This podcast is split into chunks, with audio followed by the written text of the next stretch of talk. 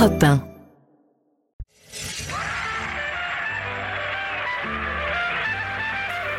« 16h-18h sur Europe 1, Stéphane Bern et Mathieu Noël. historiquement vôtre. Bonjour à tous, ici Mathieu Noël. Je suis un homme comblé cette saison. J'adorais mon métier, j'adorais Stéphane Bern. Europe 1 m'a offert le combo ultime, faire mon métier avec Stéphane Bern, payé pareil. Je suis sur un nuage. Bonjour Stéphane. Bonjour Mathieu, pour moi aussi c'est un bonheur de vous retrouver chaque après-midi pour deux heures d'histoire autour de trois personnages qu'a priori tout sépare, y compris l'époque, mais qui en réalité ont un point commun. Et oui Stéphane, aujourd'hui trois personnages qui ont tous vécu ce moment que les gagnants de l'euro million connaissent bien, ce moment où avant de partir aux Maldives en première classe sur Emirates, vous passez faire un dernier coucou à votre patron pour lui remettre votre démission vêtu d'un simple slip de bain. Au revoir, président. Au revoir, au revoir, président. Et oui, nos trois personnages aujourd'hui ont pour point commun d'avoir claqué leur dème comme des princes. On se lève et on se casse. C'est ce qu'ont fait le roi d'Angleterre, Édouard VIII, le pape Benoît XVI, et plus près de nous, Mathieu, lui aussi est parti comme un prince. Oui, et là je dis chapeau parce que franchement je le voyais plutôt s'accrocher jusqu'au bout façon moule à son rocher. Il a su dire stop. Je reviendrai sur les 78 années ou presque de Jean-Pierre Pernaud à la tête du JT de 13h. Savoir partir avant de décliner, ça vous parle Stéphane? Vous êtes fixé Oui. une limite pour ce cas d'histoire? Oui, je me suis fait une Ah, promesse. oui. Quand j'aurai autant de cheveux blancs que vous, j'arrête. Elle démarre bien cette émission. Vous l'avez compris, chaque après-midi dans Historiquement Vôtre, on butine l'histoire au gré de nos envies. La coquine. Eux sont confortablement installés et ne sont pas prêts de bouger pour notre plus grand plaisir. Elle, elle nous dévoile les petits secrets des grands noms de l'histoire. Bonjour Clémentine Portier-Kaltenbach. Bonjour les garçons, je vais vous venger Mathieu, hein, Ah, parce que euh, moi ma chronique du jour m'a été hein, largement inspirée par les résultats de Stéphane dans le quiz. Donc je l'ai intitulé Quand le condor devient cacatoès. Et oui, je vais vous parler aujourd'hui du champion toute catégorie de l'occasion manquée, celui dont on crut à un moment qu'il allait changer le destin de la France et puis finalement. Ah non. eh ben non, finalement, il s'est dégonflé comme une baudruche. Il est allé retrouver sa maîtresse plutôt de marcher sur l'Elysée. Vous aurez peut-être connu Stéphane, hein Jean-Marie Bigard Le général Boulanger, Boulanger. voyons. J'aime les références À de- tout à l'heure, le général Boulanger. Oui. Mm. Bonjour David Castello-Lopez. Bonjour. Vous répondez à une question qu'on ne s'est souvent jamais posée. C'est vrai. Tout à fait. Tiens, mais quelle est l'origine de cet objet Mais alors, au- aujourd'hui, je vous parle de l'origine d'un rythme qu'on entend beaucoup dans plein de chansons. Je vous en dis pas plus et j'espère que ce mystère un peu cheap, là, que je viens de, de lancer, vous a mis l'eau à la À mon bouche. avis, là, les gens ne zapperont jamais. Ils ont envie d'entendre. Ils restent sur Europe 1. Ils sont Alors, verrouillés à à, l'antenne. à pro- à propos d'eau à la bouche, bonjour Olivier Pouls.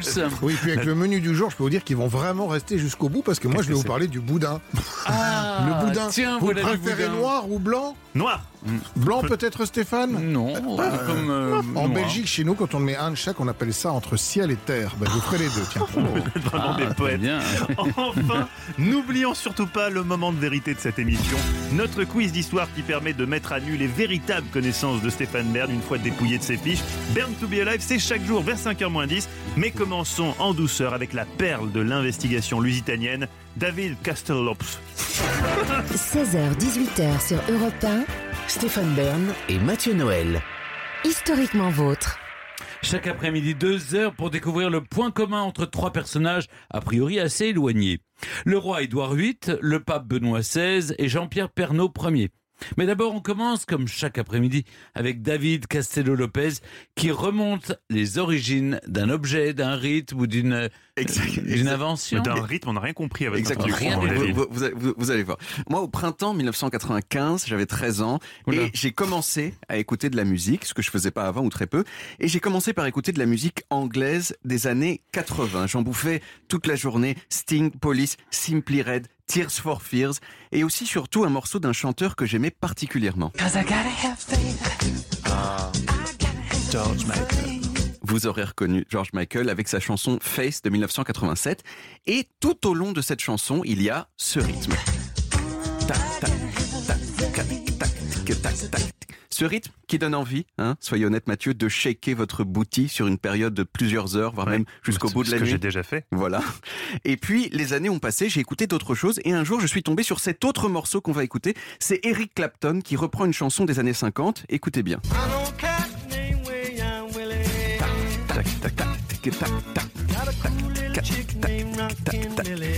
vous suivez Stéphane?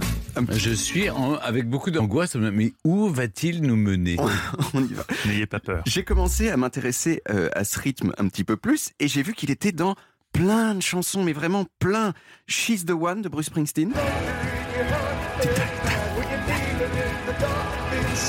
Please Go Home des Rolling Stones. 1969 des Stooges. Et plein, plein, plein d'autres. Et moi, je me suis dit, mais attends, mais ça arrive comme ça dans le rock'n'roll de nulle part. D'où Ça arrive pas de nulle part, ça, ça vient du jazz. vient. Ah pardon, j'ai pas le droit de le dire. Ah non, c'est syncopé. C'est syncopé, mais ce n'est pas, c'est c'est pas, il y a d'autres choses syncopées. D'où vient cette syncope en particulier? Euh, Et vous me connaissez, hein, donc je me suis demandé donc s'il y avait Vous une êtes un, vous êtes un grand fou. Vous êtes un, un grand malade, David. euh, qu'est-ce qui se passe? Non, mais c'est le mec, il est dans sa chambre d'adolescent à 80, il pense pas à essayer de choper sa, sa- sa- la copine de classe. Il pense au, au rythme tac tac tac des chansons. J'essaye aussi. Et donc je me suis demandé s'il y avait un- une origine à ce rythme. Alors la réponse, hein, vous imaginez bien, c'est que c'est oui. Hein, sinon Bah, j'aurais pas fait de chronique. chronique. Hein. Euh, mais bien sûr, c'est difficile de savoir qui est la première première personne qui l'a fait. On le trouve dans la musique cubaine depuis très longtemps. On dit même que c'est que la- de la musique cubaine, ça vient, ça vient sans doute de la musique africaine. Il y a une chanson ensuite un peu très connue des euh, Andrew Sisters de 1944 qui s'appelle Rum and Coca-Cola et dans lequel on l'entend oui. derrière. Drinking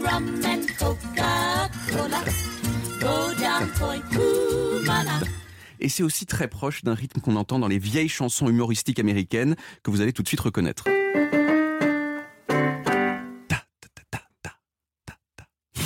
Vous le Mais faites si bien. Je le fais, je le fais pas mal. Mais quand même, il y a une personne plus que les autres qui a rendu ce rythme célèbre à la fin des années 50. C'est cette personne qui a influencé tous les musiciens que j'ai cités. Et ce monsieur, il s'appelle Bo Diddley.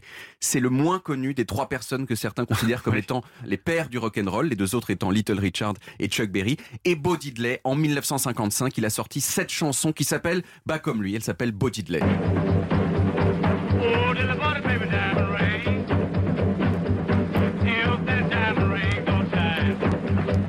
Et ça a été un succès incroyable, au point, au point que aujourd'hui, ce rythme, ce rythme qu'on a entendu quatre ou cinq fois pendant cette chronique, eh bien, on l'appelle le rythme de Bo Diddley. Et il continue à être utilisé de façon un peu moins fréquente que dans les années 60, mais un peu quand même. Et voilà, Mathieu, la prochaine fois que vous shakerez votre boutique sur Face de George Michael, pourquoi. eh bien, vous saurez que c'est pas, que derrière George Michael, c'est Bo Diddley qu'il faut remercier. Et est-ce que vous pensez que tous ces emprunts sont conscients ou euh, inconscients euh? Ah, je pense qu'à partir de Bo Diddley, ils sont complètement conscients. C'est-à-dire que Ah les, les gens le disent même. Ah oui. C'est-à-dire que Les le- musiciens le disent. Les musiciens le disent. mais, euh, Eric Clapton, il reprend sa chanson d'un truc qui s'appelle Johnny Otis. Et Johnny Otis, il dit, bah ouais, moi c'est c'est Bo Diddley. Les Rolling Stones, pareil. C'est vraiment, ils, ont- ils ont découvert ce rythme-là avec lui, même si c'était pas strictement lui qui l'a inventé. Ah, Passionnant, on merci. est loin de la sarabande, hein, Ah Stéphane. oui, ah ça oui, vous oui, a de fait la bizarre, là. Là, de la- de la bourrée. Enfin bon. Merci David Castel-Lopez. On retrouve les origines en podcast sur toutes les applis audio et sur le site europe1.fr. 16h-18h sur Europe 1. Stéphane Bern et Mathieu Noël. Historiquement vôtre. L'émission qui vous raconte l'histoire sans se la raconter. Deux heures pour découvrir trois personnages historiques qui n'auraient jamais dû se croiser. Et Stéphane, aujourd'hui, honneur à ceux qui un jour ont claqué la porte d'un JT, d'un Vatican ou même d'un royaume, comme Édouard VIII. Historiquement vôtre. Le récit. J'ai jugé impossible de supporter le lourd fardeau de ma responsabilité et de remplir mes devoirs de roi comme je voudrais, sans l'aide et le soutien de la femme que j'aime. Attendez, je vais le réveiller, il doit être en train de faire un rêve. Stéphane Non, ces paroles ne sont pas de moi, Mathieu. Ah. Édouard VIII. Le 11 décembre 1936, le roi s'adresse au peuple britannique à la radio alors qu'il vient de renoncer au trône. Son règne n'aura duré que 327 jours. Une décision radicale que le souverain a prise officiellement par amour pour celle qu'il rêve d'épouser. Mais soyons honnêtes. Édouard, Albert, Christian, George, Andrew, Patrick, David, né le 23 juin 1894, arrière-petit-fils de la reine Victoria, descendant direct de Guillaume le Conquérant, n'a jamais eu vraiment l'étoffe d'un roi. Fils aîné de George V et de la reine Mary, il délaisse les études, il sort d'Oxford sans aucun diplôme, sans le moindre goût pour la politique, et mentalement, le prince de Galles semble perturbé. Il souffrirait d'anorexie mentale. Il s'alimente peu, fait beaucoup de sport, incapable de se fixer en amour. Il multiplie les aventures avec des femmes déjà engagées comme Freda Dudley Ward, mariée depuis cinq ans et mère de deux filles dont il s'amourache. Auprès d'elle, il s'épanche sur la dépression qui semble le ronger. Plus je pense à tout cela, plus je suis convaincu que le temps des rois et des princes est passé, que les monarchies sont démodées, même si je sais que c'est saugrenu dans ma bouche et que ça sonne bolchevique. Très tôt, le futur roi Édouard VIII montre donc des réticences à assumer son rôle de monarque. Par ailleurs, des rumeurs circulent sur ses liaisons jugées immorales dans l'Angleterre de ce début du XXe siècle. Ah, Édouard VIII serait un tantinet lubrique, Stéphane? Cher Mathieu, il faut bien sûr prendre ses commérages avec des pincettes, mais quand même, si sa liaison avec son cousin Lord Louis Mountbatten n'a jamais été prouvée, en revanche, son intime amitié avec Edward Metcalfe, le responsable des activités équestres de la cour, est révélée au monde en 1972. À la mort d'Edward, les lettres qu'il a envoyées à son plus proche ami sont publiées. Forcément, un roi qui préfère faire un tagada de soin de soin avec un cavalier plutôt que de monter sur le trône d'Angleterre, ça fait. Stéphane, ça, c'est- ce sont des propos qui vous suivront. hein. Un, un roi qui préfère faire tagada de soin de soin. Oui, enfin, vous voyez, j'essaye moderne. j'essaye avec pudeur de dire ce Ce que qu'il ces choses-là... effectivement, euh, avec le voilà. responsable du centre équestre. Mais le pire est à venir. Considéré comme le plus beau parti du Gotha, le prince, ce blond aux yeux bleus romantiques, à la bouche charnue, à l'allure d'un dandy, tombait perdument amoureux d'une américaine deux fois divorcée, roturière qui plus est, évidemment, une américaine, euh, qu'on appelait aussi les fleurs empoisonnées de la royauté, son nom Wallis Simpson. Bah, elle a qu'à divorcer une seconde fois, épouser le futur roi d'Angleterre, et hop, le tour est joué, Stéphane. Pourquoi se compliquer la vie? Vous êtes touchant, vous êtes naïf. Si seulement tout était aussi simple que dans votre tête. Le monde tournerait mieux, Stéphane. En mai 1934, Wallis Simpson devient la nouvelle et unique favorite du prince de Galles. Elle est donc mariée, mais à cette époque en Angleterre, l'essentiel est de savoir sauver les apparences. Du moment qu'ils ne s'affichent pas ensemble, trop officiellement. C'est bien là le problème. C'est que le prince de Galles ne veut pas cacher cette romance. Il invite Wallis Simpson de plus en plus souvent chez lui, à Fort Belvedere. Il la couvre de cadeaux, on parle de plus de 100 000 livres sterling de bijoux. Il ose même la présenter au roi et à la reine à Buckingham Palace en novembre 34. Mais après cette entrevue, George V exige qu'elle ne soit plus jamais invitée. Mais pourquoi cette femme, charmante a priori, est-elle si détestée, Stéphane? Bon, dans cette histoire, deux clans s'opposent. D'un côté, les proches du roi, le gouvernement, ils voient en Wallis une femme qui détourne le prince de Galles de son futur rôle de souverain.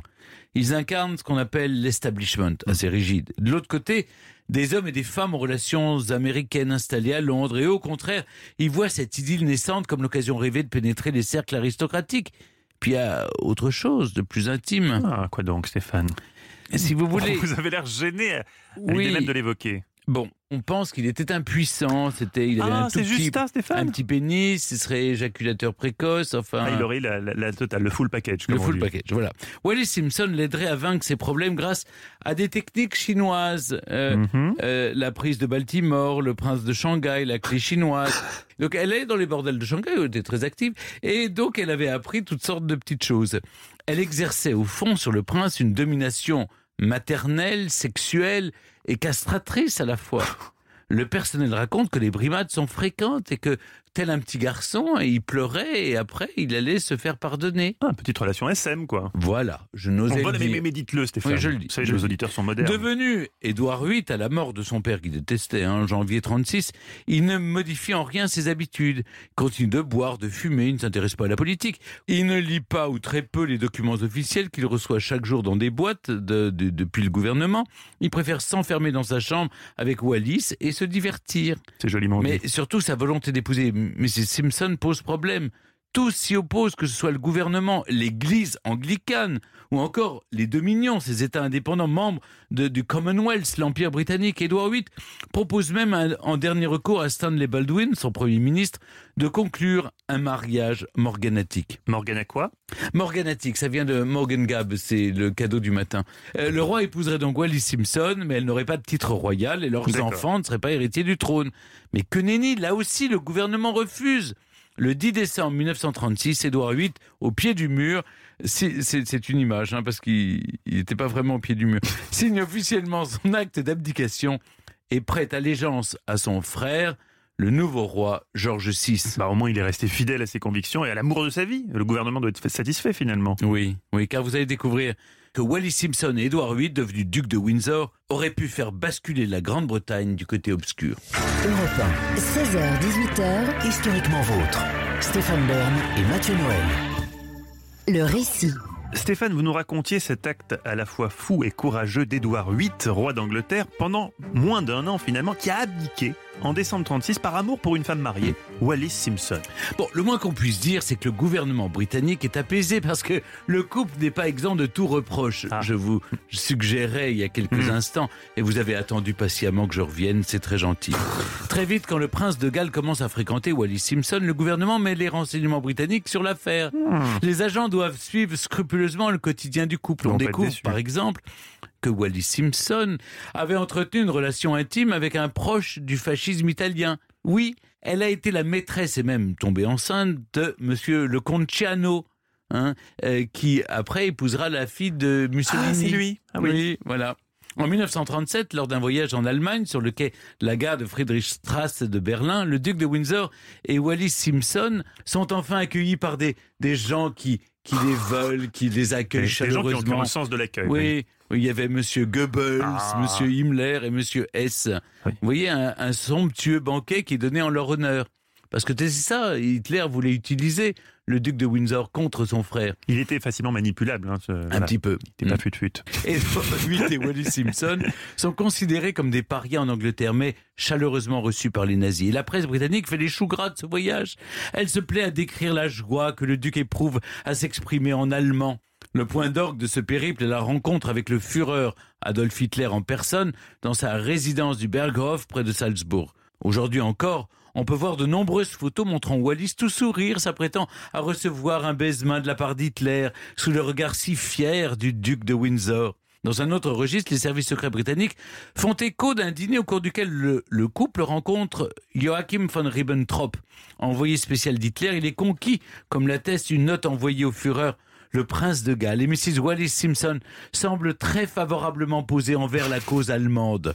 Pour le gouvernement britannique, qui ne veut aucun lien avec l'Allemagne nazie, c'en est trop. D'autant que Wallis Simpson a accès à certains documents ultra confidentiels et pourrait avoir l'idée de les divulguer Hmm. à ses contacts peu recommandables. L'abdication d'Édouard VIII tombe à un point nommé. Et tout cela en coulisses, certainement, a été précipité. Et, et les relations entre la couronne d'Angleterre et le couple, est-ce qu'elles se sont détendues avec le temps? Non, jamais. Ah. Le duc de Windsor a passé les décennies suivantes à convaincre son frère, puis la reine Elisabeth II, sa nièce, de donner un titre royal à son épouse, mais refus systématique en exil jusqu'à la fin de leur vie. Et les liens étaient finalement euh, rompus. À leur mariage en France, au château de Candé, en Indre-et-Loire, le 3 juin 1937, aucun membre de la famille royale n'a fait le déplacement. Europe 1, Historiquement vôtre. Pour continuer à parler d'Édouard VIII, le roi qui, par amour, a lancé sa couronne en l'air en disant à son épouse On s'en fout, on n'y va pas, on n'a qu'à se cacher sous les droits. Nous sommes avec Isabelle Rivière. Bonjour Isabelle Bonjour Stéphane. Alors, je suis avec Mathieu Noël qui se passionne pour, euh, pour l'histoire d'Edouard VIII et de Wallis Simpson.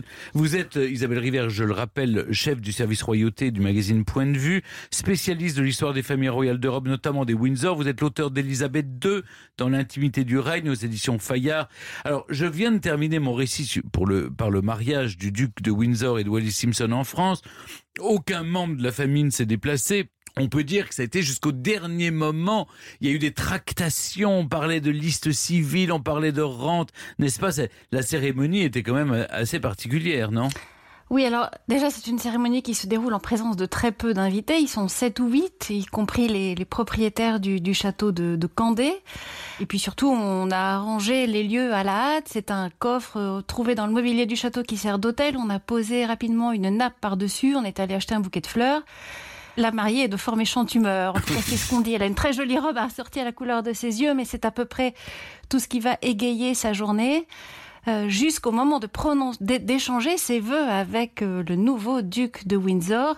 Elle va continuer à, à lui faire la révérence, à l'appeler sœur. Enfin, le, le climat qui règne sur place est quand même assez euh, particulier. Au fond, tout semblait les opposer au départ. Et rien ne les prédestinait à, à se marier l'un avec l'autre.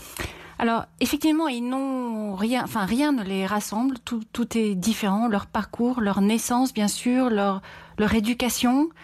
Euh, la, seule chose euh, qui, est souvent euh, passée sous silence, c'est qu'en fait, les origines de Wallis sont britanniques, puisque les familles Montagu et Warfield, qui sont ces familles maternelles et paternelles, sont des familles qui, plusieurs siècles auparavant, euh, sont, sont issues du comté anglais de Berkshire. Elles, elles sont exilées aux États-Unis. On dit même que du côté paternel, euh, Wallis euh, descend, enfin serait apparenté au roi Henri III. Donc s'ils ont des origines communes, elles sont très très très lointaines. Hum. En même temps, elle avait appris des manières. euh, Ça, ça- vraiment, ça vous fascine, Stéphane. hein. cette, histoire, cette histoire de Stéphane dans, les bordels de Shanghai, non, non pas, non pas l'histoire de Stéphane lui-même dans les bordels de Shanghai, mais, Non, de, mais de de Wallis elle, est, elle est attestée ou c'est Stéphane qui, qui enjolive, enfin, ou qui Non, en fait, elle, elle a fait. Alors, c'est vrai que le, ce passage supposé par des bordels en Chine, ça n'est pas documenté, c'est-à-dire qu'on n'en a pas de preuves. Ce qu'on sait Oui. de Oui, manière certaine, en revanche, c'est qu'elle avait rejoint son premier mari, avec lequel elle avait des relations euh, houleuses. euh, en Chine, elle l'avait rejoint à sa demande. À l'époque, ils étaient séparés.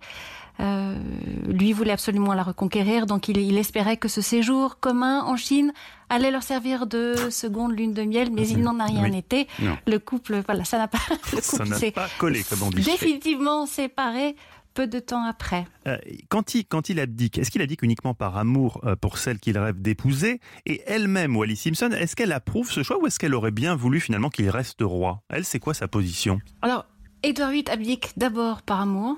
Euh, mais cette, euh, cette histoire, en fait, en- entre un roi qui abdique pour une américaine deux fois divorcée, etc., est une histoire qu'on a souvent présentée comme la grande histoire d'amour du XXe siècle. En réalité, on va s'apercevoir, euh, lorsque des correspondances de Wallis vont être découvertes, Mhm. et puis au fil des témoignages qui seront recueillis, que c'était une histoire d'amour euh, inégale. Vous voyez, on dit souvent que dans un couple, il y en a un qui aime plus que l'autre. Et Eh bien, dans cette histoire, Édouard VIII, Édouard VIII est- était pris d'une passion euh, folle, irrépressible pour cette femme pour, la- pour laquelle il renonce à tout ce qui avait fait sa vie jus- jusqu'en 1936. Mais de son côté, elle, Wallis, ce qu'elle aurait voulu, c'est aider son amant à être un grand roi, mais en Hmm. aucun cas elle ne veut l'épouser. Elle va lui écrire des lettres dans lesquelles elle lui dit Ensemble, vous et moi ne créerions que du désastre, mais lui, à l'époque de son abdication, donc le 10 décembre 1936, est en fait un homme poussé à bout sous pression et qui n'est plus en mesure de décider de, de rien sereinement. Mais justement, il est poussé à bout, il est poussé à l'abdication pour d'autres raisons que celles de cet amour, ces, ces liens euh, qui sont attestés maintenant avec l'Allemagne nazie. Moi, ma, ma théorie, qui bien sûr ce qu'elle vaut, mais c'est que d'abord, Édouard VIII est avant tout un naïf. C'est un homme qui n'a aucune culture politique, qui est facilement Mhm. manipulable. Et lorsqu'en 1937, et vous l'avez très bien raconté tout à l'heure, il, il rencontre le chancelier Hitler, c'est parce qu'on l'a convaincu de se rendre en Allemagne pour euh, visiter des logements ouvriers et voir la politique allemande dans la matière. Et sur le moment, lui ne voit pas où pourrait être le problème. Encore une fois, parce qu'il n'a aucune euh, culture politique et parce qu'il ne se rend pas bien compte de là où, où il met les pieds. En tout cas, j'ai- connu des gens qu'il avait bien connus et il adorait parler allemand. Oui, cas- il, a- il avait. mais Il faut dire que sa famille, sa famille a des attaches allemandes. Oui, mais on- il n'aime pas trop le répéter, il n'aime pas trop le rappeler Ouais. quand même. oui. en tout cas, euh, Georges VI et puis surtout la reine Elisabeth lui en a toujours voulu parce que euh, à cause de cette abdication, ça a poussé son père, euh, donc euh, le, le futur Georges VI, à monter sur le trône et donc. Comme il n'était pas préparé non plus pour ça, il fumait, il a eu un cancer du poumon, Et il est mort prématurément. Et donc, euh, l'abdication, c'est le seul mot que vous n'avez pas le droit de prononcer devant la reine Elisabeth. Je vous raconte une anecdote. Un jour, euh, quand, euh, quand il y a eu la vente des meubles du duc et de la duchesse de Windsor, on a proposé à la reine de racheter le bureau sur lequel Édouard VIII avait signé son acte d'abdication. Qu'est-ce qu'elle a dit Et son conseiller lui a dit, Madame, Mam, it's the abdication desk. Et il lui a dit, qu'est-ce que vous voulez que je fasse d'un bureau d'abdication Voilà. Euh, en tout cas, merci. Vous êtes vraiment, dans- vous, vous, vous connaissez tout, Stéphane. Mais non. Isabelle Rivière en connaît un C'est vous qui l'avez acheté, du coup, le, le bureau non, non, d'abdication pas du tout. Mais j'ai acheté le livre d'Isabelle Rivière où tout est dedans. Euh, merci Isabelle d'avoir été en ligne avec nous. Merci à vous, Stéphane. 16h-18h sur Europe 1, Stéphane Bern et Mathieu Noël. Historiquement vôtre. À chaque après-midi, deux heures placées sous le signe du savoir. Mais aussi de la drôlerie, Pourquoi Mathieu. vous susurrez, Stéphane Parce que il y a Clémentine qui est ah, entrée dans le studio ça, et la température a grimpé soudainement. Caliente, caliente. Voici effectivement Clémentine Portier-Kaltenbach. Mais vous nous parlez d'une histoire un petit peu, un petit peu sexuelle aujourd'hui. La température a augmenté dans le studio. Heureusement que je suis payé pour entendre ces âneries. hein. Oui, et cher maintenant. Alors aujourd'hui, je vais vous parler d'un homme qui lui s'est complètement dégonflé alors qu'il aurait pu prendre le pouvoir. hein. C'est Boulanger bien sûr. Et attention, parce que Boulanger, on garde le souvenir, oui, du, du gars qui, de- le- du champion de l'occasion manquée. Mais cet homme était tout sauf un lâche. Il a été blessé plusieurs fois au combat. Il a eu la Légion d'honneur à 22 ans après avoir reçu une balle dans la poitrine pendant les guerres d'Italie. Il reçoit un coup de lance en Cochinchine, hein, façon loulou à Istelizzi chez les, les Zoulous, ça a quand même de la gueule aussi. Balle dans l'épaule à Champigny pendant la guerre franco-prussienne. Blessure au coup de gauche pendant le, le- le siège de Paris. Donc c'est c'est un homme très viril et qui, qui a vraiment du courage face au feu. Alors dans, dans ces années-là, les années 1880, l'armée française est au fait de sa popularité parce que on a perdu l'Alsace-Lorraine depuis 16 ans, donc tout le monde rêve d'une revanche et on compte sur l'armée pour prendre cette revanche. Eh ben, Boulanger va être nommé directeur de l'infanterie en 1882, puis ministre de la guerre en 86, et comme tel, il prend toutes sortes de mesures qui, à l'époque, maintenant ça nous fait sourire, mais enfin à l'époque, l'armée en particulier a apprécié. Alors, vous vous souvenez, on cite un peu toujours les mêmes parce que c'est vrai que c'est pittoresque. Peinture des guérites en tricolore, introduction de la morue dans l'ordinaire du troupier, autorisation pour les sous-officiers de porter la barbe et de sortir au théâtre, ce qui était interdit, introduction des vélocipèdes dans l'armée, remplacement de la gamelle par des assiettes et des paillasses par des sommiers, ça n'est quand même pas rien pour le, confort du troupier quotidien.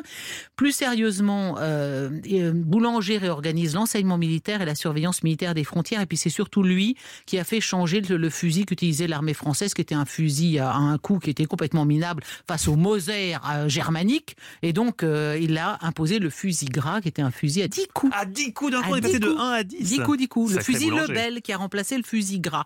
Alors, il se révèle boulanger à la population parisienne au moment d'un 14 juillet, 14 juillet 1886.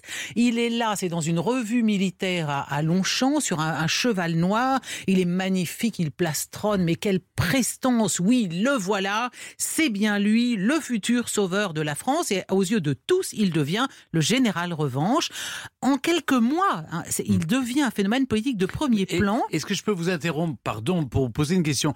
Quelles étaient ses convictions? Est-ce qu'il était profondément républicain Mais Ou il ne que- sa- en fait, il le savait pas. Il ne savait Stéphane. pas. C'est comme il était financé par la duchesse d'Uzès. Bien Et- sûr, mais lui-même, c'est plutôt, c'est plutôt un, un- un phénomène qui, qui, qui, qui, monte, qui monte, et puis, et puis lui-même ne sait pas où il veut aller. On le pousse à se présenter aux élections, il, il le fait, et alors son slogan, d'ailleurs son slogan le montre bien, son slogan c'est euh, Vive la République honnête, vive la France. C'est difficile de pas être d'accord. C'est tout ça le boulangisme. C'est le, le boulangisme, c'est un mouvement politique qui vient, qui sui generis, il sort de nulle part comme la génération spontanée et qui ne sait pas très exactement ce qu'il demande, mais qui du coup va cristalliser tous les mécontentements. On est dans une période de scandale, tous les scandales de la Troisième République. Le, Panama, le- l'histoire de- et là, il y aura le, le- le- le scandale des décorations. Donc la, la République est décrédibilisée et lui, il arrive en disant vive la République honnête et moi je veux vaincre l'Allemagne. Bien sûr, bien sûr, il a du succès. Alors que, pourquoi? Pour balayer le régime, qu'est-ce qu'on va mettre à la place? Un roi, un empereur, un président de la République Il n'en a aucune idée. On verra bien.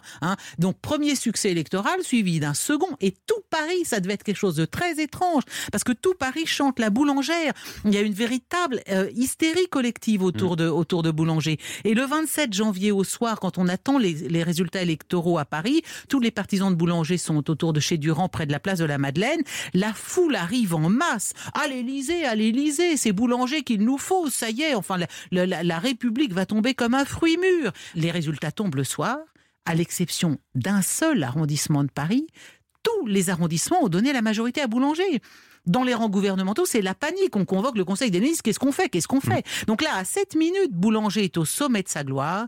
Un mot de lui et tout peut basculer. Face à lui, rien. Personne, une république chancelante. Ses amis le supplient de marcher sur l'Élysée, à la tête de cette foule en liesse. C'est l'heure, c'est le moment. Le pouvoir va lui tomber entre les mains comme un fruit mûr. Alors lui, il hésite. Et puis, fidèle à son habitude, lorsqu'il est dans l'ex- l'expectative, qu'est-ce qu'il fait? Il laisse tout en plan. Il se précipite chez sa maîtresse, Marguerite de Bonnemain. Et puis, le 31 janvier, il quitte Paris avec elle. Alors, toute la France retient son souffle, ses partisans attendent ses ordres, et lui, il roucoule, larroyant, avec, euh, avec Marguerite de Bonnemain, sa maîtresse, à l'hôtel des Marronniers. ses partisans, évidemment, sont absolument effondrés. Et dans les semaines qui suivent, comme à Paris, le gouvernement fait courir le bruit qu'on va l'arrêter. Boulanger s'enfuit à Londres, puis à Bruxelles, et là, il va rejoindre sa chère Marguerite. Et sa chère Marguerite, elle souffre d'une phtisie à laquelle elle ne survivra pas. Donc deux mois après sa mort, le général Boulanger se rend sur sa tombe au cimetière d'Ixelles à Bruxelles et il se tire une balle dans la tête. Il est enterré dans la même tombe que sa maîtresse. Sur la pierre ont été gravés ces mots Georges, 29 avril 1837, 30 septembre 1891. Ai-je bien pu vivre deux mois et demi sans toi?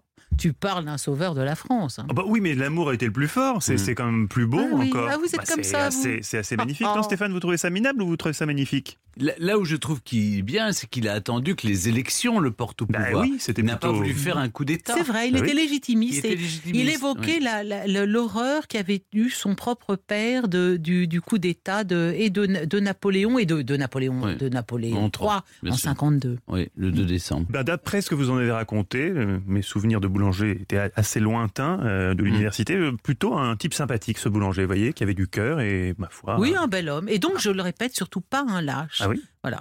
c'est beau. Alors Clémentine, vous ne bougez pas d'un fil. Dans quelques secondes, vous allez avoir la possibilité de ridiculiser Stéphane Bern. Le quiz arrive. Connaissant votre érudition, Stéphane n'a plus qu'à prier. Sainte Thérèse de Lisieux. Pas sûr que ça suffise. 16h, 18h sur Europe 1, Stéphane Bern et Mathieu Noël. historiquement vôtre. Aujourd'hui, on s'intéresse, vous le savez, à ceux qui un jour excédés, comme Stéphane, à l'issue d'une énième défaite dans le quiz, ont claqué la porte en s'exclamant Je quitte ce plateau. Stéphane, pour l'heure, restez assis. Justement, c'est l'heure de jouer à Burn to be Alive. Notre fameux quiz. Stéphane, c'est toujours à vous de démarrer ce quiz. Première question, elle nous emmène en Russie. Au XVIe siècle, on faisait des courses de luge sur des structures en bois recouvertes de glace. Ça a inspiré les montagnes russes. Et aujourd'hui, en Russie, on appelle ça des montagnes américaines. Vrai ou faux? C'est tout à fait vrai, Stéphane. Mais- Moi, je vous aide, hein. contrairement à vous. Est-ce qu'elle Oui, vous aide c'est ou est-ce vrai. qu'elle vous savonne la planche, Non, Stéphane? Euh, Réfléchissez. bah, là pour le coup, il- euh, si ça savonne, ça, ça permet de, Ça glisse de- mieux. de- de glisser mieux. Si. Alors, Stéphane, quelle est votre réponse? C'est vrai. C'est vrai? Je pense. Non, mais je, je, je veux bien croire que ce sont les, les luges euh, russes qui ont donné euh, Le nom de montagne russe. Ça serait finalement russe. assez logique. Ça serait assez logique. Réponse pour Stéphane. Vous avez. Stéphane a gagné, pas tout seul, mais il a gagné. Question numéro 2 pour vous, Clémentine. Qu'est-ce qui est le plus vieux? La naissance du premier bébé éprouvette français ou Tata Yo-Yo?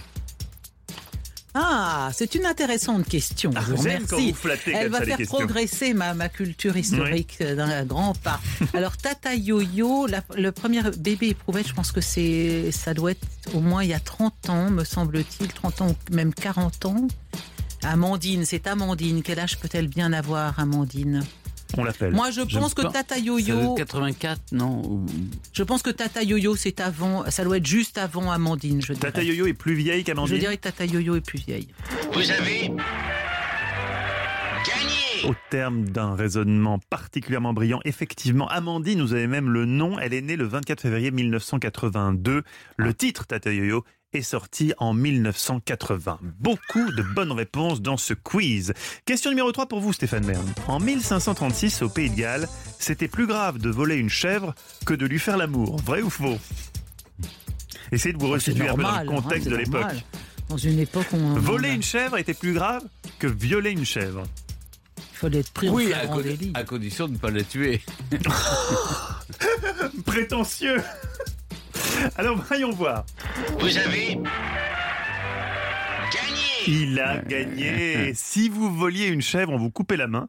Si vous aviez une relation non consentie, je vois pas ce que peut être une relation consentie avec une chèvre. Il faudrait quand même euh, peut-être enquêter là-dessus, parce qu'on a rarement entendu une chèvre. Vous êtes tous des je ne pervers sais dans pas. bon, bah, si vous aviez une relation non consentie avec elle, on vous coupait le doigt. Du coup, tous les voleurs disaient qu'ils voulaient juste coucher avec.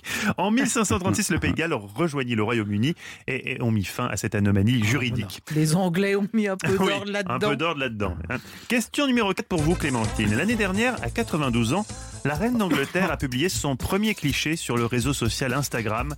Qui a le plus de followers sur ce réseau? Elle, la reine d'Angleterre, ou Kylian Mbappé? Ou alors là, ça c'est typiquement vos questions à la noix. Sur oui, ça va être Mbappé, bien sûr. Il a plus de followers que la reine d'Angleterre. Allez, zou.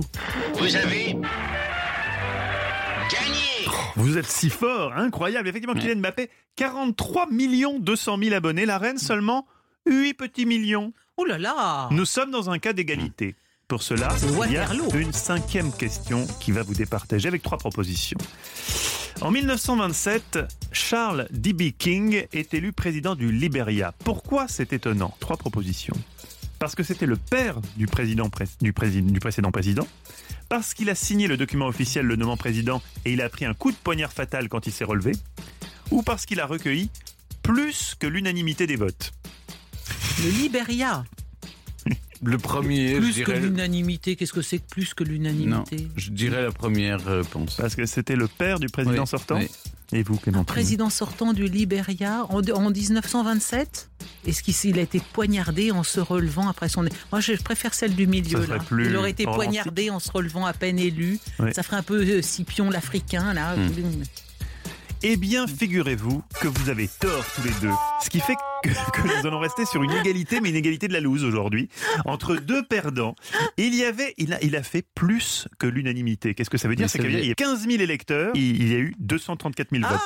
Ah, Et, oui. et il est même On a rentré- bourré les urnes. Il est rentré, ils ont plus que bourré les urnes, ils ont défoncé les urnes, il est même rentré dans le Guinness Book comme étant officiellement l'élection la plus frauduleuse de toute Ah bah, l'histoire des c'est ce qu'on faisait à Athènes. On votait avec des, des morceaux de, de poterie où on notait le nom du candidat et on en a retrouvé plein sur les, les pentes de l'acropole dans des puits avec le même nom et de la même écriture. Donc déjà à Athènes, on bourrait On bourrait urnes les urnes, oui. Elle a tenté jusqu'au bout de rafler un petit point supplémentaire bonus en nous éclaboussant là, non de sa culture. Euh, pas de point, mais le cœur y comme est, la Clémentine. confiture. Bah oui, mais quand même, c'était beau. – 16h-18h sur Europe 1, Stéphane Bern et Mathieu Noël. historiquement vôtre. Ils étaient au top, régnant sur un royaume, une église ou un JT, et un jour ils ont suivi les conseils de France Gall.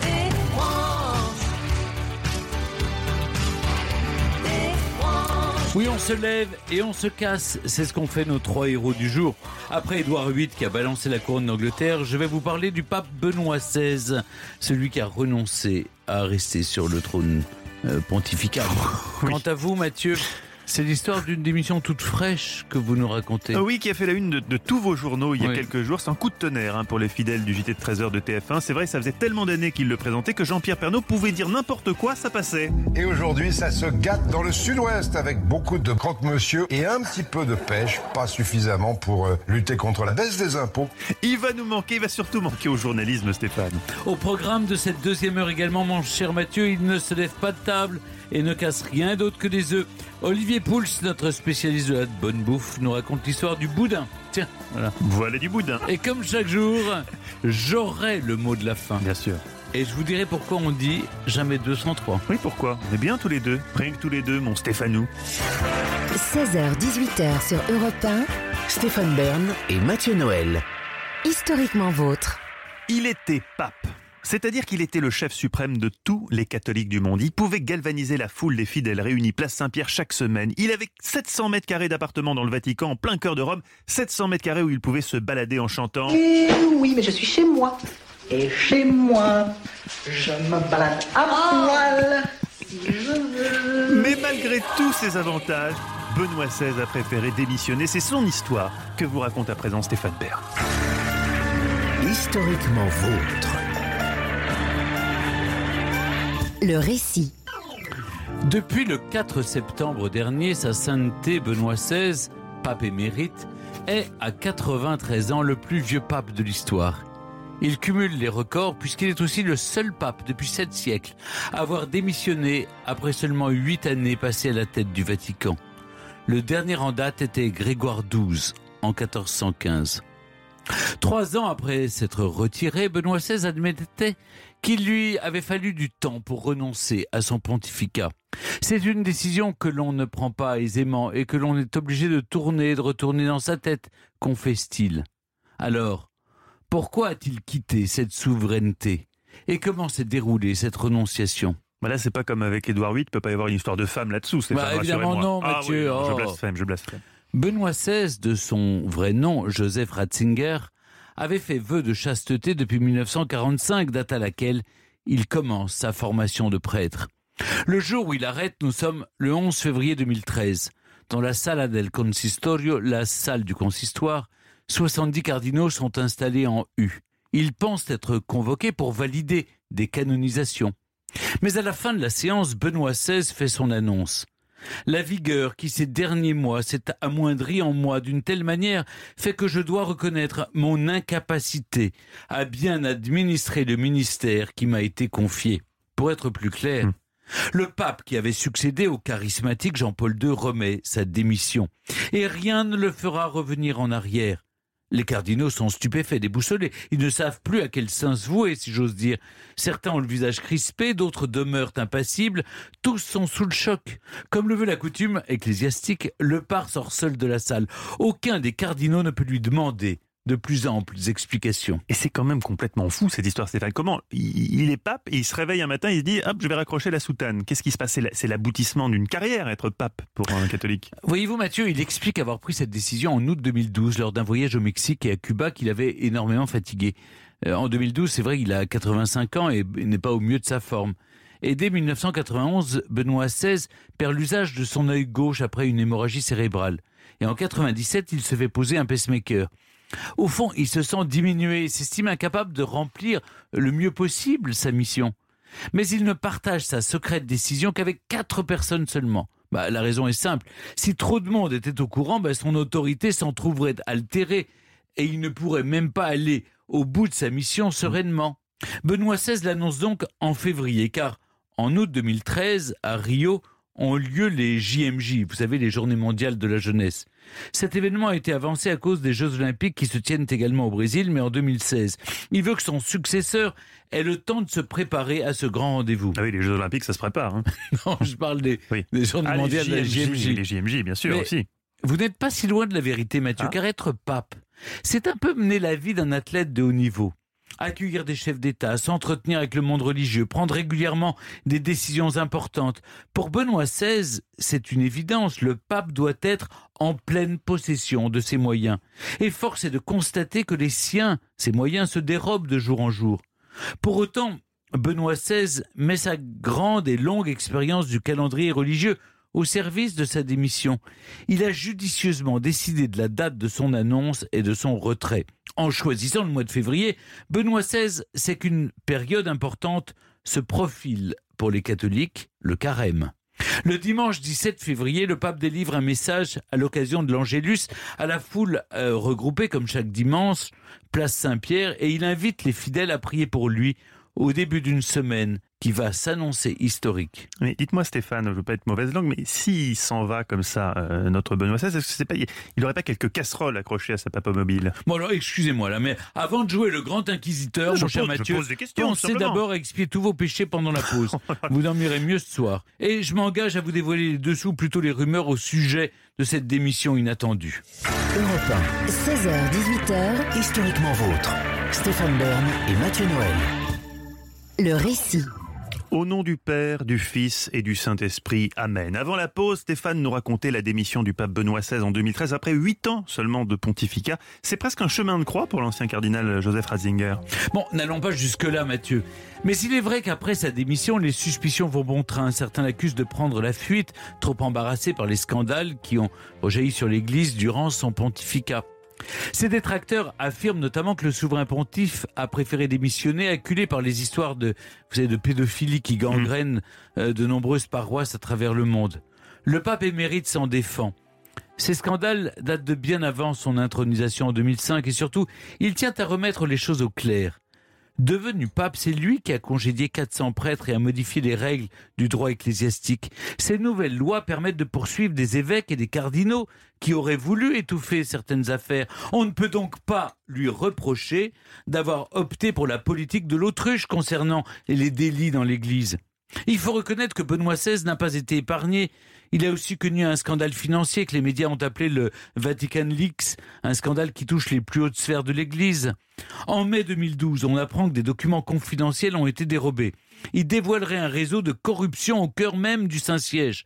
Benoît XVI se défend là encore d'avoir démissionné à la suite de cette affaire. Il s'estime en dehors de tout soupçon et affirme au contraire qu'il n'a pas voulu partir avant que toute la lumière soit faite. Il graciera même en 2013 le principal suspect, son majordome depuis six ans, Paolo Gabriele. Alors on va dire que le pape s'en sort bien, mais en démissionnant comme un simple employé de l'Église, eh, il n'a pas peur de s'attirer les foudres divines, Stéphane? Ben non, déjà parce que il explique que cette décision de démissionner a été faite en accord avec lui-même, mais aussi avec Dieu. Ah, il l'a consulté. Oui, c'est-à-dire euh, en même temps, il- toute grâce vient du ciel, vous voyez. Et puis surtout, Benoît XVI n'a jamais envisagé la charge pontificale comme une fonction jusqu'à ce que la mort s'en suive.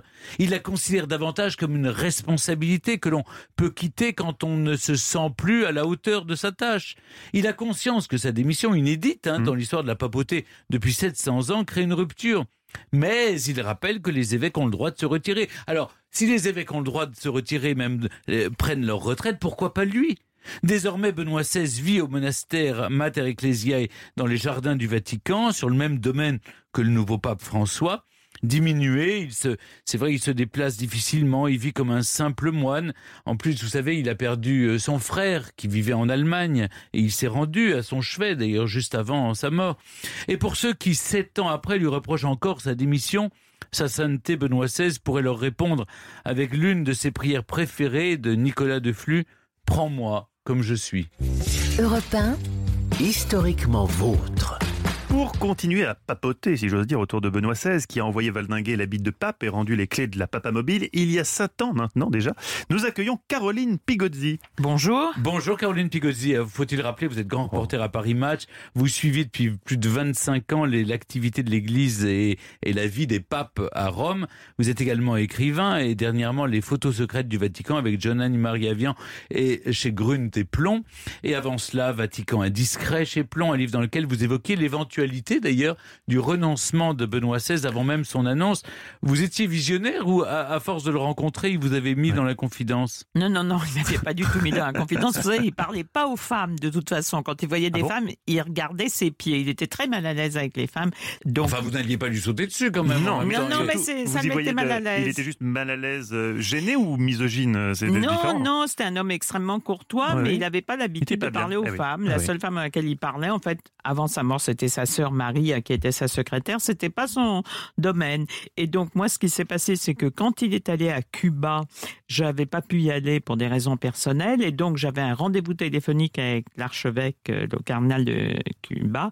Et il m'avait dit que le pape avait été absolument frappé quand il avait vu Fidel Castro, qui était blanc comme une hostie, et qu'en fait, euh, il s'était dit, mais au fond, on a le même âge, est-ce que je suis pas dans le même état Que ça? L'avait absolument stupéfait. Là-dessus, en septembre, il est allé au Liban rencontrer le patriarche Béchara Boutros-Rai. J'ai repris un rendez-vous avec le patriarche et le patriarche m'a dit qu'il lui avait posé plein de questions en disant comment ça, comment faites-vous pour vivre à deux patriarches dans les mêmes lieux? Parce qu'il y Ah, avait le patriarche à la retraite, le patriarche Sphère et comment ça se passe, qui célèbre la messe, est-ce que vous déjeunez ensemble, est-ce que vous dînez ensemble? Et le patriarche m'avait dit écoutez, selon moi, il va renoncer. Et donc, j'avais quand même deux sources très proches de l'Église qui m'avaient dit ça. C'est pourquoi j'ai pris le risque de l'écrire. Mais parce que c'était quand même. Je sais que ça s'était passé avant dans l'histoire, 700 ans avant, mais enfin, pour que ça lui vienne même à l'esprit, Oui, ça mais vous savez, au Vatican, tout ce qui n'est pas arrivé arrivera. Donc, euh, il n'y a pas de... Il faut se tenir prêt, euh, Ah Mathieu. Oui, oui, il faut toujours avoir son Mm. stylo prêt pour euh, écrire des choses et avoir de l'imagination et comprendre et interpréter. Surtout, le problème, c'est l'interprétation des faits. Je- je- Excusez-moi, je peux faits. pas m'empêcher de poser la question parce que moi je suis fan de la série The Young Pope et la deuxième saison de New Pope parce que c'était une série que vous avez regardée. Oh, bah, bien sûr. Et est-ce qu'elle, est-ce qu'elle, elle, évidemment, elle est très poétique et il se passe des choses qui sont tout à fait impossibles, mais est-ce qu'il y a un fond de vérité? Est-ce qu'un jeune pape pourrait accéder à la papauté? Mais non, parce qu'il faut déjà être cardinal et qu'il est pas être- difficile. on peut pas être jeune cardinal. Écoutez, euh, le- les plus jeunes cardinaux, ils ont 62, 60, Ah oui, c'est une 60 jeunesse Donc, relative, vous voyez, oui. c'est une jeunesse Ah, relative. bon. Et puis, en plus, maintenant, je vais vous dire, on a moins de chances d'accéder si on est jeune, parce que comme les gens vivent centenaires, Ah oui, les cardinaux se disent, si on est lié à un type qui nous plaît pas tellement et qu'on se trompe et qu'on l'a pour 50 ans, Oui, c'est euh, compliqué. C'est sûr. Donc Oui. pas de Jude Law Mm. encore au Vatican. 16h, 18h sur Europe 1, Stéphane Bern et Mathieu Noël. historiquement vôtre. On se lève et on se casse. Pas nous, Stéphane. Nos personnages l'ont dit et l'ont fait surtout. Le pape Benoît XVI a démissionné en 2013 après 8 ans de pontificat et surtout 700 ans après le dernier pape à avoir démissionné. Notre invitée, elle est toujours là. L'agro-reporter Caroline Pigodi est avec nous cet après-midi. Alors, Benoît XVI, Caroline Pigozzi, s'était imposé naturellement, mais est-ce qu'au fond, il avait vraiment envie d'être pape? Parce que je me suis toujours posé la question. C'est un homme qui s'intéressait justement à, à la pensée de l'Église. C'était, c'est- il, il- il vivait dans sa bibliothèque au fond. Il était, il était pas fait. C'était pas un grand communicant. Non, non seulement ça, mais il était, c'était un homme extrêmement timide et pas ambitieux. C'est-à-dire que c'est un peu les anges qui l'ont porté à la papauté. C'était pas du tout son message. Il était très heureux. Il écrivait. Il a écrit des livres extrêmement sophistiqués sur l'Église. C'était un, un vrai penseur. En plus, c'était un homme euh, au fond assez solitaire. Euh, les- ses amis, c'était quelques universitaires allemands euh, très pointus. C'était donc, bon, il a été désespéré quand sa sœur, qui était sa secrétaire, est morte. Il y avait son frère qui a été aussi ordonné prêtre le même jour que lui en 1951, c'est quand même assez rare, et qui est mort il y a quelques semaines. Et d'ailleurs, il a quitté le Vatican pour aller à son enterrement. Et au fond, son meilleur ami, c'était la musique. Il jouait du piano très bien. Il, euh, il aimait déchiffrer de nouvelles partitions. C'est un grand solitaire. C'est pas ça- même la présence de des foules, ça le faisait plutôt souffrir. C'est pas du tout son message. Stéphane l'a dit, c'est maintenant un pape émérite, comme on dit des, des évêques retraités, et il continue à porter la soutane blanche dans les murs du Vatican. Il y a donc un pape en activité et un pape émérite qui euh, potentiellement se croisent tous les jours. Comment ça se Euh, passe? non, non, ils se croisent pas Ah, tous les jours. jamais. Non, pas jamais. C'est-à-dire que le pape euh, émérite vient aux grandes cérémonies euh, quand il y a des canonisations, des béatifications, euh, quand il y a des grands messes à Saint-Pierre de Rome, ça, il y va. Autrement, il reste chez lui, c'est plutôt le pape François qui va le voir. Il fait une petite promenade chaque jour. Ce qui est assez singulier, c'est que son secrétaire particulier, Monsieur Gagevin, qui est malade en ce moment d'ailleurs, était jusqu'à il y a peu de temps le préfet de la maison pontificale, c'est-à-dire le chef du protocole du Vatican, ça pourrait dire comme ça dans la vie civile, et c'est celui qui tenait l'agenda officiel du pape François, c'est-à-dire pour les cérémonies officielles, les gens qui recevaient euh, finalement au Vatican, pas les choses privées bien sûr. Donc il y avait un lien, et s'il y avait un message à passer, ça passait toujours à travers Monsieur Gangevin. Et selon vous, Caroline Pigozzi, qu'est-ce qui explique la vraie raison euh, pour laquelle Benoît XVI a, a- a abdiqué, en tout cas a renoncé à, à- à son trône pontifical? Est-ce que c'est, euh, comme on l'a dit parfois, les scandales dans l'Église, euh, au Vatican ou c'est lui-même qui, sentant ses forces décliner, a dit euh, la, la voie de la sagesse Non ce la faccio più. En fait, c'est ce qu'il disait. J'y arrive plus. Je crois que ça a été un électrochoc d'une part d'être trahi par son majordome. Il s'est dit mais est-ce qu'il y a un micro dans ma brosse à dents? Enfin, c'est épouvantable. Est-ce que j'ai un micro sous mon lit? C'est quand même un choc quand vous. C'est une petite famille. Vous savez, au Vatican, vous vivez avec votre famille entre guillemets. Sa famille, c'était son majordome, c'était les religieuses et mémores d'hommes. Il restait peu de monde. Tout à coup, quand vous êtes trahi par une personne, le monde s'écroule. Par ailleurs, il était fatigué. C'est quelqu'un d'une euh, moralement, il se disait, mais est-ce que euh, je peux mener l'Église, qui est très compliqué Il y avait les scandales de pédophilie, il a dit tolérance zéro. Est-ce que je peux continuer ces combats qui sont difficiles en n'ayant pas les, les plein moyens physiques? Enfin, est-ce que j'y arrive encore? Et je crois que c'est vraiment par honnêteté qu'il l'a fait. En plus, il faut voir que c'est euh, le pape Benoît XVI n'était pas du tout un homme de pouvoir. C'est pas ça ce qui l'intéressait. C'était un vrai intellectuel et à la limite le pouvoir recevoir des gens très importants tous les jours, des chefs d'État. C'était pas son truc. Ça bon, il le faisait parce que c'était son devoir, mais il le faisait sans grande joie. Moi, je le trouvais sympathique, euh, Benoît XVI, non? Mais oui, oui, il était trouvais- sympathique, mais surtout ce côté penseur plus Oui, que oui, c'est un vrai philosophe. euh, Et puis il était d'une un grande penseur. douceur, vous savez, c'était. oui. Alors on était un peu intimidé quand on le voyait parce qu'on savait que intellectuellement il savait tout. Moi je sais pas quel est le saint qui a traversé le Vatican à genoux au XIVe siècle. Je me dis, Lui, si il on parle de ça, c'est épouvantable. Ouais, fallait réviser. Moi, j'emmène vos livres. Si jamais je vais Ah voir oui. le pape, j'emporte les livres de Caroline Pigozzi. Et notamment François en poche, les Ah. pensées du pape midi, les photos secrètes du Vatican. Là, c'est plus difficile d'en emporter quand vous êtes C'est parti plus en plus C'est difficile. est et. Vatican, et Vatican indiscret chez Plon. Merci Caroline beaucoup. C'est toujours une joie de parler du Vatican avec vous. Ici Europe 16h-18h sur Europe 1. Stéphane Bern et Mathieu Noël. 1, historiquement. On se lève et on se casse. C'est en substance ce qu'ont dit nos trois personnages du jour. Après Édouard VIII et Benoît XVI, pour évoquer un départ encore plus retentissant et plus récent, celui de Jean-Pierre Pernaud. La direction d'Europe 1 a préféré demander à Mathieu Noël de s'en charger parce que Oui. moi j'ai encore trop d'émotions. Oui, non, c'est pour d'autres raisons. Stéphane, on peut comprendre Ah bon à la direction d'Europe 1 quand il s'agit de saluer le départ d'une personnalité vraiment importante. Il vaut mieux en effet faire confiance au plus sérieux des deux. Or, nous avons vu, la France entière a vu comment vous avez dérapé sur les adieux à la danse de Louis XIV. Louis XIV ne danse qu'à la première représentation. À 32 ans, le roi met fin à une carrière de danseuse. de dan- On ne peut pas se permettre pareil dérapage avec celui qui est en 2020 au moins aussi célèbre que Louis XIV, en tout cas au moins aussi de droite, Jean-Pierre Oh, Pernaut. non, mais- mais oui, ni oui, oui, oui, l'année 2020 est décidément maudite pour les personnes âgées, déjà privées de leurs proches pendant le confinement. Les voilà désormais privées de leur Jean-Pierre, proche parmi les proches, mi-journaliste, mi-auxiliaire de vie pour des millions de seniors depuis 1988. Jean-Pierre Pernaut a annoncé il y a quelques jours qu'il cesserait de présenter le JT de 13h de TF1 à la fin de l'année. Alors, je sais ce que vous me direz, Stéphane. Vous, le bobo parisien de gauche, lecteur de Courrier International, c'est peut-être une chance pour l'info de TF1, l'occasion de sortir de l'optique régionaliste d'un JT plus souvent dans le pittoresque que dans, l'analyse journalistique et de remettre le curseur sur des sujets de politique internationale. Pop, pop, pop, pop, pop. Je vous arrête tout net, jeune bolchevique.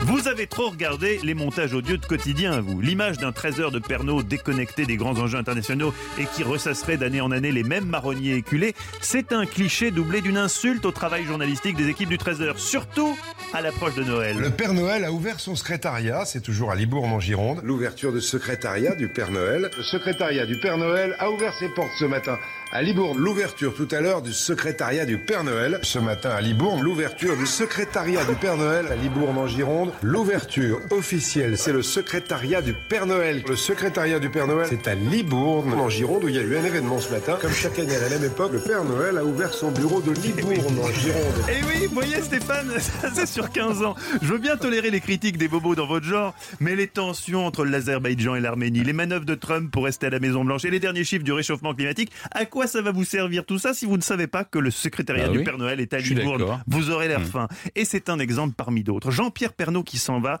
c'est comme si toutes les offices du tourisme des 36 681 communes de France fermaient simultanément.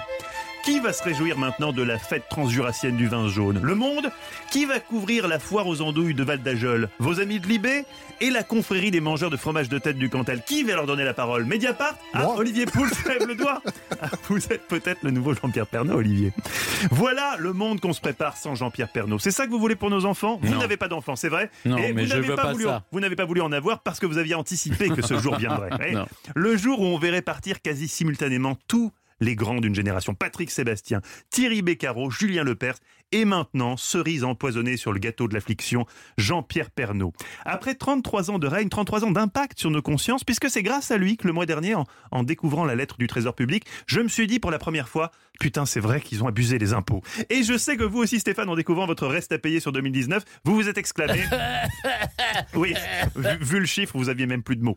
Mais voilà, en tout cas, on aimait à se moquer de lui, mais au fil du temps, on s'est tous rangés progressivement aux idées de Jean-Pierre Pernaut. C'est dire l'influence qu'il aura eue via son légendaire JT de 13 heures, un JT où il s'est tout autorisé, et même une fois de refaire en vrai, au premier degré, un reportage qui avait jadis fait le succès de l'émission Le Petit Rapporteur, mais là, avec dans le rôle de Daniel Prévost, un vrai journaliste de la rédaction de TF1. Ça se passe évidemment à mon cul. Écoutez, c'était culotté. Les 35 pompiers volontaires de Montcuq ont peur que ça coince dans certaines voies de la commune. Ça passe quand même, mais c'est c'est étroit là. Quand vous voyez là d'ici, là, à côté du, du café, là, c'est un petit peu étroit, ouais. Les pauvres, ils peuvent pas traverser dans le manqué. Bon, dans la rue, la principale, ça va. Il est peut-être un peu trop gros, alors mais ça, je sais pas, je l'ai pas vu. Eh oui, c'est pas un problème nouveau et c'est en tout cas dans les médias, on espère qu'il n'y aura pas le feu à mon cul. Je crois que c'est clair. On va tous regretter Jean-Pierre Pernaut qui avait beaucoup d'humour. Tous Sauf un, visiblement. Et là, non. Stéphane, je me tourne vers vous. Ah, écoutez, quelle ne fut pas ma surprise de découvrir l'autre jour, dans le magazine Gala, ce titre qui a fait dans mon cœur l'effet d'une bombe. Stéphane Bern, il se pas réjouit du départ de. Jean-Pierre Pernaut. Mais comment Alors, jamais- je vous pose la question, Stéphane, qu'est-ce que c'est que cet article et comment avez-vous vous, vous réjouir du départ Mais de Jean-Pierre Pernaut C'était un faux titre. C'était un titre d'accroche. En fait, c'était dans l'émission C'est à vous. Et on vous disait que vous étiez deuxième derrière Jean-Pierre Pernaut parmi les personnalités préférées des Français. Ah, et vous avez dit voilà. maintenant, qu'il- quand il sera plus là, je serai enfin premier. Non, non, non, mais j'ai- j'aime beaucoup Jean-Pierre Pernaut et surtout, vous savez, il a fait beaucoup pour défendre le patrimoine. Ah bah je sais, mais en il, France. il- il fait, il vous fait concurrence avec le, le meilleur marché de France. Vous avez le meilleur mais- village et lui le plus beau voilà, marché. oh non, mais c'est pas Il de la pas de- vraie il y a pas de guerre entre non, vous. non, non, non, on s'aime beaucoup. En tout cas, merci Mathieu, c'est 99% vrai. Oui. Et donc le 1% faux, c'était ça. C'était juste, c'était juste vous qui n'aimiez pas Jean-Pierre Pernaut. Voilà, vous l'aimez aussi. Oui, je l'aime. Comme tout ce qui absolument. touche au patrimoine. Et tout ce qui, voilà, je suis moi-même une personne un peu âgée maintenant, et, et j'aime Jean-Pierre Pernaut. euh, voilà, Quand- avant la sieste. euh, euh, J'attendais post-prandial. la petite perfidie. Elle est tombée en toute fin. Merci. Vous allez quand même pas faire un loto pour Jean-Pierre Pernaut. hein Non, non, non, parce que lui-même est très bien restauré. Non, pas de problème. 16h, 18h sur Europe 1, Stéphane Bern et Mathieu Noël. Historiquement vôtre. Oui, vous écoutez Historiquement Vôtre, cette émission qui est au savoir ce que la potée auvergnate est à la gastronomie. Beaucoup d'ingrédients disparates pour une explosion de saveurs en bouche. Grâce notamment à notre expert gastronomique Olivier Pouls, qui à la demande express de Stéphane ne va pas nous parler de potée aujourd'hui car le chou est un aliment trop dangereux pour Stéphane. Si ça pète, ça, ça pardonne pas. Aujourd'hui, un plat moins risqué. Oui, oui, le boudin, effectivement. Le boudin. Moins risqué. Le, Le boudin, boudin, c'est léger. Oui, Mais finalement, évidemment. c'est Bah quoi oui. Alors, c'est quoi? C'est du sang de porc avec du Rappelons-le. gras de porc dedans. Ça, c'est pour le boudin noir. donc, Oui, euh, mais en fait, faut jamais. C'est comme l'andouillette, faut jamais savoir. dire ce qu'il y a dedans. Bah, la douillette, ça se sent. ouais, le boudin, un Même peu si- moins. Même si on nous le dit pas, on, on devine. Mais en plus, c'est très très bon pour votre santé, le boudin noir, surtout en ce moment, Il parce qu'il y a des vitamines et il y a beaucoup de fer. C'est parfait pour affronter l'hiver. C'est parfait. Alors racontez-nous l'histoire, parce que comment on a eu l'idée de prendre du sang séché et de la graisse de porc pour faire quelque chose qu'on mange Ça, C'est quand même c'est étonnant. ça, ça, c'est quand même le- le- la magie ou le mystère de la cuisine. C'est parfois le, le type qui se lève le matin, qui voit euh, euh, un porc, euh, il se dit tiens dans le porc il y a du sang. Et si je prends le sang et je rajoute le gras et Qu'est-ce je mets ça dans un boyau, ça doit donner un truc C'est sympa. fou. Bah oui, et le gars en question, bah, et ça remonte à longtemps, le type s'appelait euh, Aftonite, et c'était un cuisinier de la Grèce antique, figurez-vous. Ah oui, C'est ça remonte à lui très très l'inventeur du boudin, ce qui est considéré peut-être comme l'une des premières charcuteries de l'histoire de l'humanité. C'est lui qui a dit tout est bon dans le cochon? Probablement, puisqu'il a joint, il a joint, Là, on est vraiment dans une a- précision historique. il a joint la phrase au geste en expliquant qu'on pouvait même évidemment manger le sang. Et donc cette recette de, de boudin noir est pratiquement celle que nous continuons à manger dans un boudin traditionnel, c'est-à-dire bah, du sang, du gras, quelques Il y a aromates. des épices aussi, non pour Oui, ça alors de- chaque cuisinier ou chaque charcutier plutôt a sa technique pour euh, pour euh, pour faire le boudin. Mm. Alors certains y rajoutent euh, du piment. Euh, vous avez par exemple le, le, le- le boudin entier, hein, qui est un, un boudin qui est quand même un peu Très- un peu épicé, épicé, oui. un, un peu un peu piquant. Il y en a qui Mm. rajoutent de l'oignon. Enfin bref, on peut rajouter euh, plein de choses. Moi, je vais vous donner une recette à base de boudin dans un instant. Mais il y a le boudin noir, mais il y a- parce qu'il y a aussi le boudin blanc. Alors le boudin blanc, lui, est beaucoup plus récent. Euh, Ah. Il est né euh, au Moyen Âge. Alors au Moyen Âge, avant Noël, on mangeait une préparation à base de lait, de fécule, de mie de pain et parfois un petit peu de viande qu'on qu'on mélangeait. Et au XVIIe siècle, il y a un cuisinier qui a l'idée de mettre ça dans un boyau et d'en faire là aussi un boudin. Et donc là apparaît c'est le blanc boudin blanc. Ben parce que dans le boudin blanc, la base, c'est du lait, c'est de la viande Ah, c'est blanche, c'est de la mie de pain éventuellement, euh, de la fécule. C'est- Il n'y a pas de sang dans le. C'est plus léger. Non. Ben non, c'est- le sang c'est rouge. Ah oui. D'accord, En mais tout cas, aurait pu en quand- avoir un petit oui. peu. Non, non, il n'y a pas du tout de sang. Et en fait, c'est pour ça que certains considèrent d'ailleurs que le boudin blanc, c'est pas C'est pas vraiment vraiment du boudin. Ah, c'est du faux C'est une boudin. autre préparation qui n'a strictement rien à C'est voir. plus léger, disons, le boudin blanc. C'est plus léger, peut-être plus digeste pour certaines personnes aussi. Hmm. Mais moi, là, je vais vous donner une petite recette à faire ce soir à Ce base soir, de boudin absolument. noir. Ah oui, oui, Ah oui, il va falloir être ce rapide. pas là, on sort du studio et hop. Vous filez, vous filez chez un charcutier, vous Oui. lui, comment, vous lui prenez quatre boudins noirs, parce que vous avez un, un peu faim quand même. Oui. Il vous faut trois œufs, une pomme, jusque-là, euh, rien de très compliqué, un petit peu de piment d'Espelette, par exemple, je suis sûr que vous avez ça chez vous, Oui. et un fond de, de, de tarte. Alors prenez de la pâte brisée, par exemple. Vous allez pré-cuire, à, à- à- comme on appelle, à blanc votre fond de tarte hein, On pendant va faire une 15 tarte minutes. au boudin, c'est ça que vous êtes en train de nous on va faire une tarte au boudin. Tarte au C'est boudin. Stéphane ouvre de grands yeux. Ah non, non, mais je vous la ferai goûter, c'est absolument délicieux.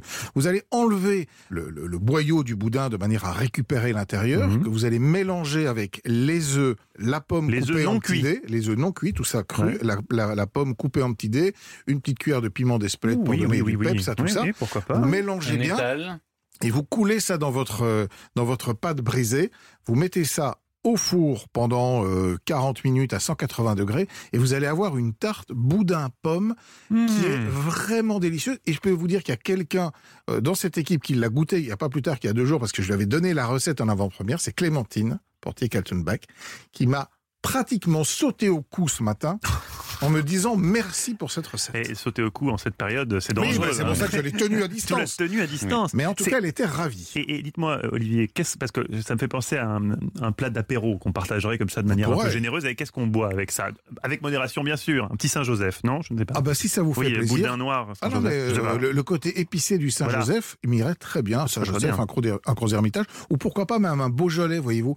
Un Beaujolais un petit peu frais, voilà, un morgon. Avec modération. Avec modération. beaucoup de modération, Stéphane. Oui, vous Beaucoup inquiétez de pas. Vous apportez le. Saint-Joseph, je me mets à la tarte au boudin, on est parti. Très bien. On est parti. Merci. Ah oui, bravo. Merci Olivier, on vous retrouve, on retrouve toutes vos recettes surtout sur le site d'europe1.fr parce que vous retrouvez vous, ça n'aurait pas un intérêt fou, il vaut mieux avoir la, la recette. Et maintenant que nous sommes bien lestés, que le boudin tapisse avantageusement notre estomac, nous allons pouvoir aborder l'ultime chronique de cette émission qui vous propose chaque après-midi. Stéphane, c'est le mot de la fin. Derrière chaque mot se cache une histoire finalement. Absolument. Et absolument. Et aujourd'hui Jamais c'est 203. jamais Ce 203. qui s'applique au boudin d'ailleurs. Hein. 16h-18h sur Europe 1. Stéphane Bern et Mathieu Noël. Historiquement vôtre. Le concept même de notre émission le prouve, Stéphane, jamais 203. Aujourd'hui, on a parlé de trois fortes têtes qui ont chacun claqué la porte, Édouard VIII, Benoît XVI et Jean-Pierre Pernaut Ier.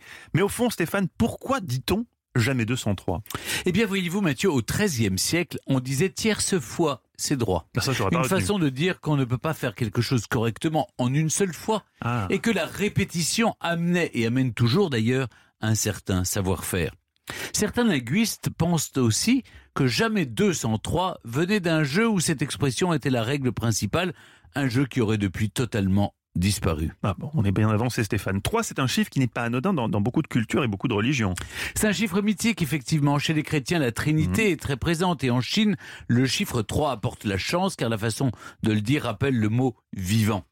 Never twice without thrice. En Angleterre, l'expression est courante comme en Argentine. No hay dos sin tres. Tout comme en Hongrie, où il faudra me croire sur parole, parce Oui, que mais- oui. no hablo. Au début du siècle dernier, le poète surréaliste Benjamin Perret disait cette très belle phrase Il faut être deux pour être trois. Oh. Et pour finir, je ne résiste pas au plaisir de vous offrir ce proverbe corse Trois marmites, c'est une grande fête. Trois femmes, c'est une tempête. Historiquement vôtre, c'est bientôt fini. Encore un épatant voyage dans le temps avec euh, le non moins épatant Stéphane Bern. Qu'est-ce qui vous a le plus marqué aujourd'hui, Stéphane? Cette histoire de boudin ou, ou- ou nos trois figures de l'histoire? Non, j'ai beaucoup aimé les histoires. La, la connaissance précise de Caroline Pigozzi, qui a fréquenté, hein, qui a- les papes. Mais non, mais surtout, elle sait que Monseigneur Gaussin n'est pas, très bien en ce moment. Oui, elle a- Je prends elle ses tous nouvelles. les Elle a potins tous les- tous les potins du Vatican. Je ne sais pas. Alors, le, le pape Benoît XVI se plaignait qu'il y avait une taupe à l'intérieur du Vatican. Mais je pense que la taupe téléphone à Caroline On l'a trouvé. Oui. 16h-18h sur Europe 1. Historiquement vôtre. Historiquement Vôtre se termine, mon cher Mathieu, mais on se retrouve demain pour deux heures d'histoire toujours aussi décomplexée. Avec notre spécial aujourd'hui, on se lève, on se casse. Les grandes démissions de l'histoire. Vous savez ce qu'on va faire demain, Mathieu? Je sais pas, on se lève et on se casse, mais on n'est pas fou non plus, on demande une rupture conventionnelle? Non. Demain, Mathieu, un numéro qui j'espère ne vous donnera pas d'idée, une spéciale tueur en série.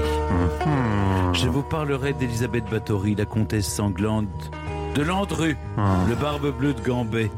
Quant à vous, Mathieu, avec votre cerveau malade, vous avez opté pour des tueurs en série plus contemporains? Oui, Stéphane. Les Kids United.